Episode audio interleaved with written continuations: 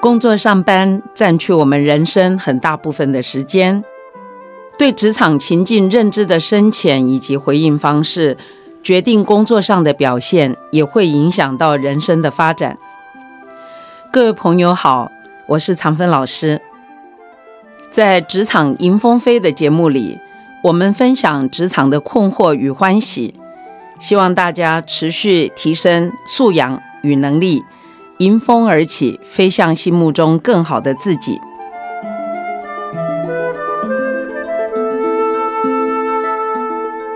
你有多久没有联络儿时、年轻时候的玩伴、中学、大学时候的好朋友呢？上一次关心、照顾过你的师长、同事是多久以前的事？人脉或者说是人际关系，我们从小就开始接触。而离开校园以后的人生，需要靠平日用心经营，才能建立维系、累积，成为日后人生的人脉关系。老师好，前阵子趁着年假的时候，我回顾了一下自己的人际关系，我发现除了家人和朋友外，工作上面目前还有保持联络的，大部分都是和自己原本兴趣就比较相近的同辈人，有些纯粹因为公事往来的同事就疏于联络了。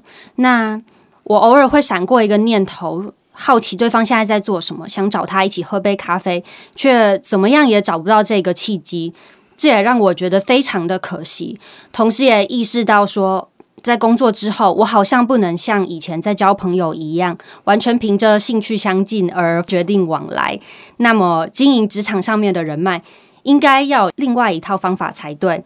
所以我就非常好奇，说在我跟老师学习的这几年当中，老师有非常多的同事，他是不随着您的职务变迁或是时空不一样，都过了几十年，还是有一直保持联络的。那这让我非常的佩服。想要问老师说，诶，您是怎么有意识的持续经营自己的人脉呢？那么有没有一些方法是可以分享给我的？呃，雪莉，谢谢你今天来，谢谢你这么说。我倒还想，我都做的不够呢。有时候想着还有哪些同事啊、那个同学、老朋友，我最近也都没有联络了，所以还想着怎么样把大家都找回来。那你刚才说心法，我是觉得比较严肃，我是这么想的，就是跟人有关的事情就没有一个简单的事。我们做事情用心，我们做人也要用心。首先呢。我还是有一点做的可以，就是我勤快，是很勤，勤于呢人际关系的维系。对于在不同接触层级的对象，也是勤于联系。我会排定不同类别的朋友，或者是我想联系的对象互动的频率。除非啊，对方是推辞了我，否则我原则上就会守我自己设的这个规则。久了，久了。很多人就会想了呢，哎，长芬，你就是经常是很诚恳的心意，所以亲友也是这样，商务上的人脉就这样慢慢的建立起来。那另外一个我很看重的准则就是要真。商场上平时如果你不嘘寒问暖，你想要用的时候，就你真正需要这个人脉关系的时候，其实是使不上力的。因此呢。时不时就是要去关心那些跟你工作有关或暂时无关，可是以后也许会牵连的这些人。别人因为很感动，所以就记挂着你，这样建立的情谊才可以有扎实的人脉关系。学理一直都是做的很好啊，你的同学啊都那么喜欢你的真。而且我老师还觉得你现在做的是第二份工作，对不对？是的。那你的第二份工作，其实你对于关心人、表达感恩，或者是不小心有一点做的不好，你表达道歉，我都觉得你很坦荡，而且很及时。谢谢老师。对啊，那如果是谈到进入社会之后的人脉的建立，从方法论来讲，我确实是定期整理一下我的人脉名单，我把他们分类。分成几个朋友的圈圈，例如说亲人、同学啦、同事、呃师长，我也有一圈朋友叫做有趣的朋友。哇，老师的分类做得非常的细致。是啊，因为我们都很在意跟工作有关的人脉，可是你还要过生活过得好嘛。所以我确实有一群就是很有趣的朋友。那你收到的名片或者是名单，就把它归类到这几个类别。嗯，有一些是会重复吧，对的，和重叠一叠。定对，那你就经常的一段时间，你就会发现这段时间你比较常用的是这一圈的朋友。那有一段时间，另外一圈的朋友就变成你生活的重心。是那我用这个方法，就很认真的做出定期联系跟拜访的这个纪律。这一点我就做的蛮好的，蛮真，而且也很勤快。你把这些人脉关系整理好了，如果你要办一个 party，是你很快的就很多元的立刻想起来，怎么样去抓这些邀请的名单，逐渐你的人生就开始有了自己的圈子。了解，那这样子，你办活动或者找话题，还是像 Sherry 就非常认真，经常在那个小圈子里面倡议说，我们一起去学什么？你的很多共学计划，那么去玩啊，艺文活动啊，你很快就知道你找谁。那我自己觉得呢，看着自己结交不同时代、不同背景跟不一样的人，我就认识了很多人的故事，而且觉得自己的生命很丰富。因为说到底，除了家人之外，这些朋友圈其实就会陪伴你到人生的最后一天，所以我就觉得特别的好。没有错。老师这段话也让我意识到说，我现在在职场中，除了展现我的专业能力之外，我也必须在人脉经营上面投注一定的心力才可以。所以，既然老师是这么的努力在维护自己的人脉关系，我也应该要这么做才对。所以我会更用心的来关心自己身边的人。我希望自己可以成为像一颗小太阳一样，来常常散播温暖给身边的人。那么，老师刚刚您提到的东西，我觉得比较像是心态上面的分享。那在方法论上面有没有一些小 pebble 是可以帮我把这个心态上面落地去执行，来经营这一些人脉的？想问问老师。我听 Sherry 这样讲，老师感觉，嗯，你是不是又要升职了？你是不是要越管的人越多，业务的涉猎越来越多？应该说是认识的人有越来越多。是，那要及早开始整理，这样以后加进来就比较顺手哈。这个，是恭喜你，因为你注意到呢，你开始要把这个网编织出来，所以这个很好的现象，也是很好的时点。我在刚开始被主管要求处理客户的这个拜访频率的时候，非常的惊吓。是怎么说呢？因为刚开始当一个中阶的主管，我负责了八个客户，在我三十岁左右的时候，负责八个客户。那个时候呢，一个礼拜要上班六天，就礼拜六要上半天的班，也没有试训。是可是我的主管要我针对这八个客户，每一个礼拜我至少要每一个客户拜访一次，所以就八个会，对不对？对，所以呢，我每一周要提八个报告，所以那时候对我就非常困难了，因为我年纪还轻，经验不足。你要去拜访的对象都是老大，企业界的老大，行业里面的专家。你光是要去约人家说，我可以礼拜三来看你吗？你就被秘书踢掉了，挡掉了。你其实就约不到，但是我不可以凭空去写一个报告，就是叫做 visit memo，就是我去拜访的一个备忘录。嗯我写不出来。可以理解。我用想的就觉得非常的困难。如果说我都见不到客户了，我要怎么样写得出那个拜访记录？所以呢，就没有办法。我的秘书就跟着我，我们就是不厌其烦的打电话，也要想办法有一个话题，让对方说：“哎，这个题目有一点有趣哦，好啊，那你什么时候过来啊？”这样子。所以那一段时间，就是因为我的银行对我做出一个前所未见的要求，那硬着头皮就这么锻炼着。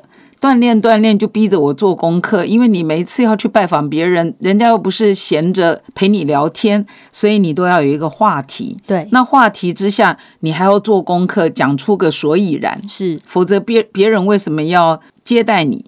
所以呢，我呢就是先做这个事情，就是用功。第二个呢，我真的就是我已经是一个副总经理，可是所有约见的电话都是我自己打，我没有透过我的秘书打，因为呢，我是很少见的女性的这个 banker，是，所以那个秘书小姐呢，他们习惯的这个 banker 都是男士，约见好像比较容易。有时候我也觉得我好像故意不容易呃安排到，所以我就决定所有的电话都我自己打。老师非常的用心，对，所有的秘书小姐的名字我都知道，所以我一打电话，对方就知道哦是谁打来，那我就会跟他讲，我想要约见董事长，因为关于这个话题，我希望来跟他报告我们银行的观点。是的，所以就这样子，你就能够逼着自己把市场的状况啊，我们机构的观点，包括我个人的意见，让人家觉得说我不会很烦，因为我每次都有一个新鲜的话题来看客户。这样子几年之后，我就真的成为一个 super sales，因为我就会有一个好的功课，然后一个好的系统，所以我自己的部门每一个同事就这样，就每一个人应该管的那几个客户，每一周必须至少见一次。那客户就觉得你粘着度很高吗？像你在做网络，这就是粘着度啊，所以他觉得你非常认真。因为有一些我的竞争对手，他约不到了，他可能两个礼拜才看客户，那我就赢他了对啊。所以这个就是说，你在工作上，这个是一个我我自己做的经验。那另外，你刚刚讲方法论呢，我在管理上，虽然我是管这么多的客户，但是我还是有的客户是对我们比较重要，他愿意给我们比较大的生意。嗯，那有一些客户因为种种原因，他目前没有这么多我们服务他的需求，所以我自己在内部我还分成 A、B、C 三个类别。是所以 A 的客户就是能够安排去见面，还可能要呃制造巧遇吗？就是不小心看到这个客户里面的，比如财务长啊，那我就可以在什么地方就跟他喝一杯酒，还是说很快的能够讲几句话？就这些事情，我就在这个 rank A 的客户，我就下很多功夫。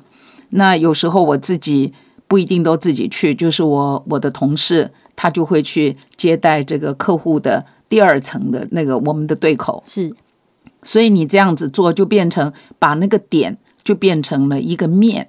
所以我在照顾客户上面，就是说我做一个 sales，我经常就让客户觉得没有问题，因为我今天出差不在，那他们可以找 Sherry，因为 Sherry 上次跟我去开会表现得很好，而且 Sherry 在这个公司董事长旁边的助理也是跟你很熟的，嗯我们就慢慢的把这个网给建立起来。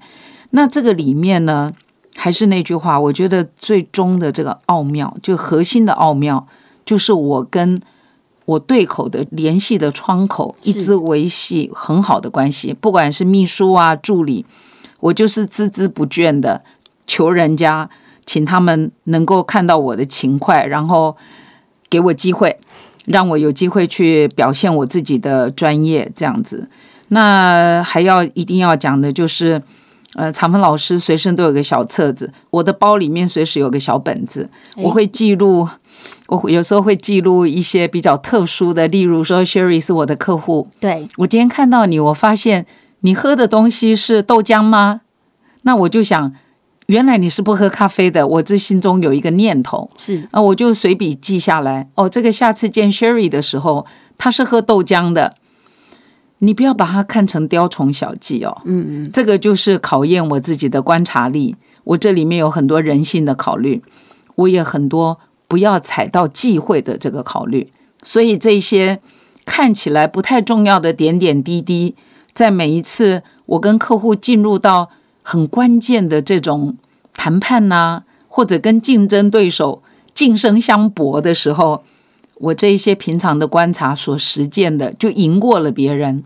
你可以学起来，我觉得这方法挺好的。真的，我觉得这个小册子是一个蛮特殊的存在。然后老师刚刚讲的这些内容，让我觉得有一种哦，我在当一个侦探，我在对我的客户做一个非常详细的记录。很完整的观察，没错，那这些勤快上面的结果啊，除了老师刚刚提到的，让我可以更了解客户的喜好啊，或是个性之外，对我来讲，我觉得收获最大的是说，哦，我可以因此提醒自己，说我必须要时时有意识的留心我和客户的互动情形，并且加以调整。像老师刚刚提到那个关于饮料的忌讳，而不是像现在这样子，我可能单纯凭着直觉来判断说要怎么样跟客户的互动。所以我觉得说。我要把这个也发展成自己的秘密武器，这样子我相处起来的话，大家可能会觉得跟我互动会更哦，那自在是很重要的。你也是负责业务吧，Sherry？对哦，对啊，那负责业务呢，你不能单纯的想你是卖一个产品，是然后你是卖一个服务，你要想的是所有跟人有关的都是全方位的，所以你必须去观察，除了你卖的这个产品本身，说实在，你市场上也有竞争对手，是的，有的人也许科技比你们强一点，嗯，所以你是要在整个整体分数上要胜过你的对手，而不是只有你的产品单一。对，那你把这个问题呢立体化，立体化就是说，你看这个问题的时候，我今天在销售我们的一个产品，其实我还销售了我自己的专业素养，我还在告诉客户的是说，我现在给你的整体的服务，你在我的对手那里拿不到。所以这里头有很多层的意义。那你你这么能够呃用小本子，其实这个小本子啊，专门记录这些很些微的、别人不太注意的细节。我以前给它一个名称叫做“玫瑰档案哇，”，听起来好美啊。对字，对，那个 Rose Fire，但是玫瑰档案是很特别的。为什么选玫瑰呢？因为玫瑰很美，嗯，有香味，香味就是影响力，但是它带刺啊。所以有时候这个也有个拿捏的问题，就你拿一支玫瑰花，对，那个刺也会刺到你，就是也许你知道的太多了。嗯，所以这个玫瑰档案呢，一般我就是放起来，不太跟别人分享，那是我的小秘密。嗯，所以也是你在用的时候，老师还是要提醒你，对，知道太多，你或许会碰到一个脾气古怪的人，是。他就不喜欢你记得他喝豆浆，所以这些事情就是记在心中，造成一个下次我说，哎，Sherry，你今天喝什么？然后你说随便，结果我买了一个豆浆给你，你对我看了一眼，因为你觉得很有意思。其实这些事情，呃，都是很人性的。是的，那我觉得在软实力啊，还有个人的人际关系的素养上，这些都是可以表现的很好。了解，所以这个 Rose File 我会把它当做我自己的秘密武器。那么要怎么样好好的利用这个玫瑰档案呢？我觉得我就多练习几次，就大概可以掌握到一些方法。但在这里啊，我有一个问题想要请教老师是：您刚刚提到说一周您有八个客户需要去拜访，那其中一个非常重要可以维持人际关系的诀窍是勤劳，但是这个勤劳的尺度我有一点拿捏不清楚，变成是说，如果今天客户已经觉得。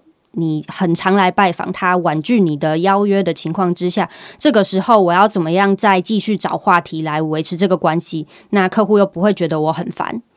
哦，我觉得首先就做业务的人不能怕客人觉得你烦，哦，因为你没有这个面子的问题，因为你的工作本身就是要去接触到客人，了解，并且销售你要销售的事情，所以做 sales 是不能够太担心这个碰壁。或者是别人给你软钉子，就是脸皮要厚，内心要坚强。也不是，我都不觉得我脸皮厚，但是我觉得我有呃坚强的意志啊。所以就是一般我在工作上我没有太多纠结，因为我知道我的出发点是端正的，是而且这是我的工作，那就去做，没有不好意思，我也不会偷懒哈。那么如果是对方有时候确实也会婉拒，那。你是婉拒了，你不要想呢，他就是拒绝你。也许他有其他更好的理由，例如他们公司发生了一个灾难，他可能在忙那件事，又不能跟你讲。是，所以当别人说啊，真是真是对不起啊，最近真的没办法见面啊，你就听他讲的，嗯，就是那样。好，就心态上不要想太多。对你不能自己去编织一个剧本，然后告诉自己说，哎呀，算了，他嫌我烦呐、我这个人变成很烦人的女人。千万不要往那里去，因为他有时候事情就是 as simple as that，就是非常的单纯。那如果他只是一时的，例如说，哎呀，你上次才见过面，这次干嘛呢？嗯，但是你一直很一致性的认真。我的经验就是大家都会受到感动，所以这个给你参考，就是那个心力的强大是要的。那如果是跟你的这些客户啊，像你现在越做越大，对，呃，cover 的客户层级也会比较比以前多一点层次。我觉得维系公务的关系很重要，但是这个私下的情谊还是要有一个距离感。我们都知道哈，如果你私下有一点点呃工作以外的关系，其实是会帮助公务的执行。我们都知道这个道理，但是两个事情当中，它的因果关系有时候比较复杂的时候说不清楚。就是他是喜欢跟你做朋友，然后给你生意呢，还是因为做生意所以跟你成为朋友？一般来说，来来去去人人跟人的关系。不太容易区分的那么清楚，对，可能一开始你是因为工作认识他，但是后来其实你们一起去看画展还挺高兴的，所以很难说。我自己呢，就是会照顾好私下的关系，但是对客户或者同事跟公务有关的，我一般心中就是有一个手背的距离。这个一个手背的距离非常非常的重要。我觉得在我们呃使用中文的人的环境里，我们一般就是被认为公私不分。那这里面主要是公务跟私仪是很纠结的。那我觉得可以跟你讲一下这一点。这个在西方世界比我们好一点，在西方文明的素养教育里面。都会一直一直强调，人跟人之间要有一个手背长那样的距离，叫做相互尊敬的距离。嗯，那个叫做 keep an arm length。你看哈，我们在机场去排队是要登机，那个西方人呢，你仔细看，不用说，那个排队的时候，人跟人差不多就是一个手背的距离。是。所以就是和对方靠近，但又不会让对方觉得有压迫感的意思吗？是，所以你看看，如果我们去夜市啊，还是说你去听那个演唱会，特别是很红的那个歌星的演唱会。你要入场的时候，你喜不喜欢后面的人就贴着你？其实不会喜欢，觉得非常的不自在，有种被推挤我的空间的那种感觉。对，但是你也不愿意跟你前面的人特别的近，因为你觉得很尴尬，对吗？对，在西方的文明教育里面，对于人跟人的距离就非常的讲究。是，所以你如果到欧洲、到美国一些比较呃，就是热闹的城市。你在排队的时候跟别人那么靠近，别人觉得你你有意图不轨，嗯，可是我们一般好像不太介意哦。那老师刚刚讲的是，你心中在处理公务的相关的人的时候，还有处理同事，你心中要有这个距离。了解，就算实际上你看起来跟他很靠近，嗯，但是你心中这个距离要拉出来。那这个事情是，其实中文里面都有，我们就讲。轻则狭，就是说，如果太靠近哈，人就容易随便。我们台语有一句，我不知道你台语讲的怎么样。我们台语就提醒了，不要跟某一个人过度的亲近，或者是过度的熟识，而忘掉了基本的礼节。台语叫做“立麦克秀”，就是说你太靠近的时候，你人就俗了。俗这个字很有意思，就人在谷底，那个谷是山谷，嗯，就是你就不高雅。那要成仙的话，就人在山上，所以这好好玩。我觉得中文字是很有趣。那我就是希望能够跟你讲的，就是今天你的提问呢，是来问老师你的人际关系的建立。是的，那这个建立既是必要，而且要及时，还要再严密，还要再成一个网状。这样讲起来。通通是很接近，对吗？可是最后的一道关口，就是说你在心中要设一个这个距离。那设这个距离呢，在我的工作上，我就有一个说实在是一个很悲哀的经验，讲给你听好吗？好，我呢第一次做总经理的时候，我所有的团队都是我雇进来的。我已经在这个银行很多年了，所以大家都是把我当。重要的 leader，一定的对。可是等我上这个工作做总经理的时候，我其中一项任务是裁撤我的部门，哎，裁撤我的部门呢，我听到这个决定的时候，我觉得我们银行跟我开了个天大的玩笑。我怎么可能把我安身立命的这个部门给裁掉？那听起来就非常困难的任务。对，非常困难，因为我还要在这里做总经理。我的同事被我裁掉，他是不是觉得我好像那个把朋友毁弃了，去追求我自己的功名？其实是一个很不情义的一个处理。所以我当天我记得，我立刻搭飞机到香港总部去去抗争。然后我的老板呢跟我解释了很多。其实当时就是金融风暴，所以我们银行呢做了内部的组织改革。我需要裁撤我的同事，至少要当 size 一半。所以我这个刚做总经理的就很可怜，因为我必须跟亲爱的我的 Sherry 学妹说：“Sherry，我们必须让你走。”你你想那是多困难？非常的困难，非常的困难。当然，我最后还是处理的不错，我让我的同事都到我的竞争对手去，呃，有很好的工作。可是这件事给我一个很大的警惕，是也是我们的人资主管后来安慰我的话。他说：“我可以跟你说，你心中跟你这些同事，尤其他们其实是我的部属。对，他说你跟他们没有一个手背的距离，嗯，所以你很难执行我们更高目标的任务。那个任务是银行有时候会扩充。”景气好的时候，我们就一直加人，对吗？那景气不好了，金融风暴来了，我们就必须要裁员。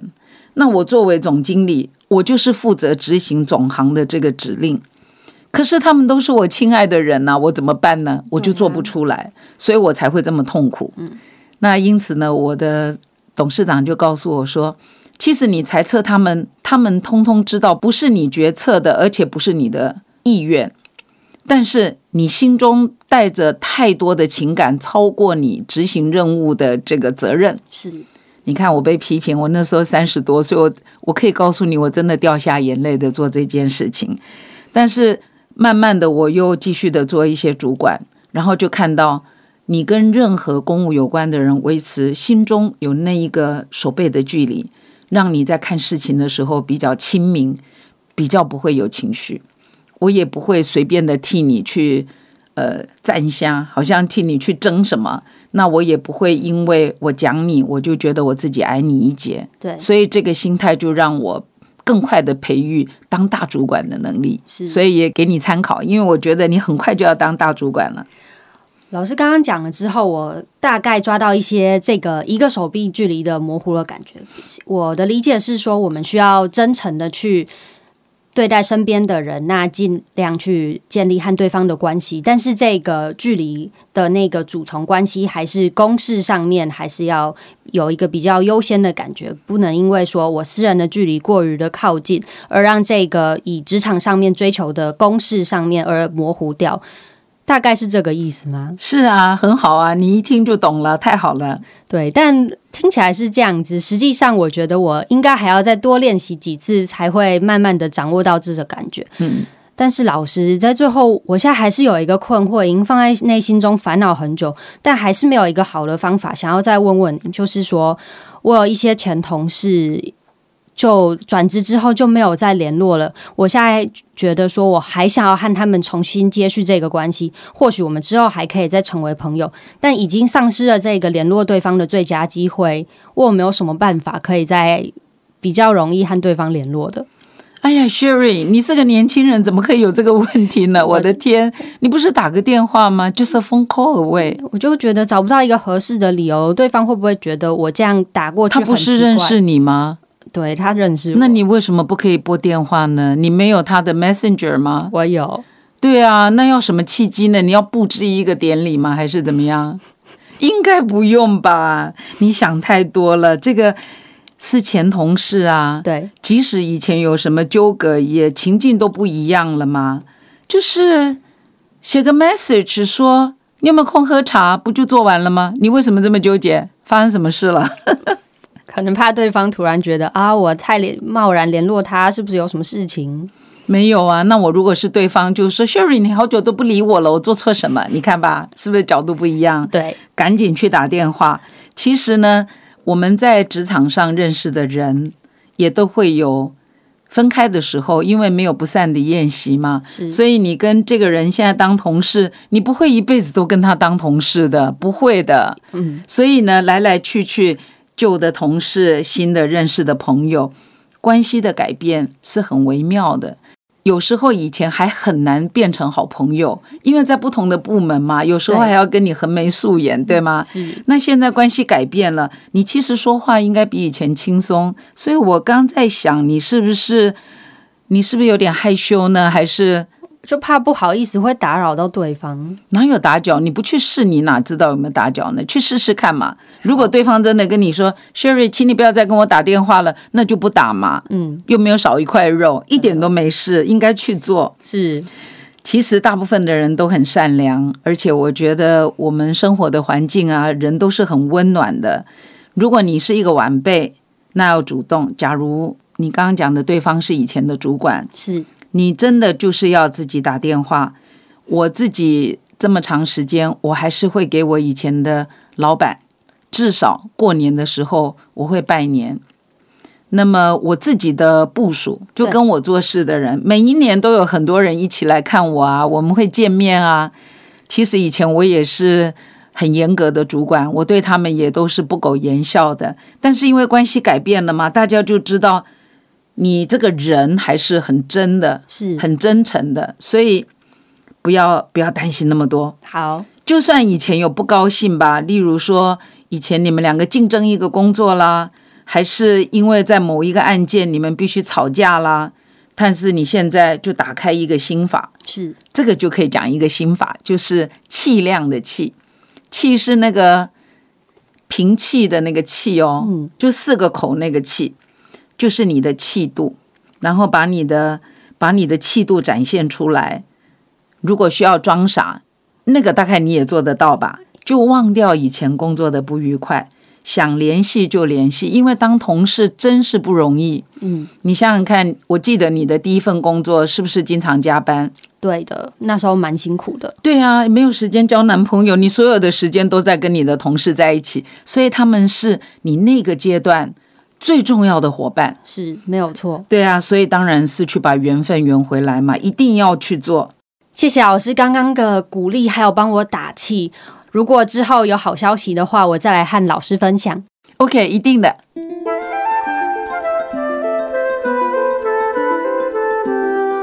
希望这次所说的故事对大家有所启发。欢迎订阅《职场迎风飞》，与常芬老师一起探讨职场进步的方法。祝福大家日日是好日，继续当一位积极有正向能量的上班族。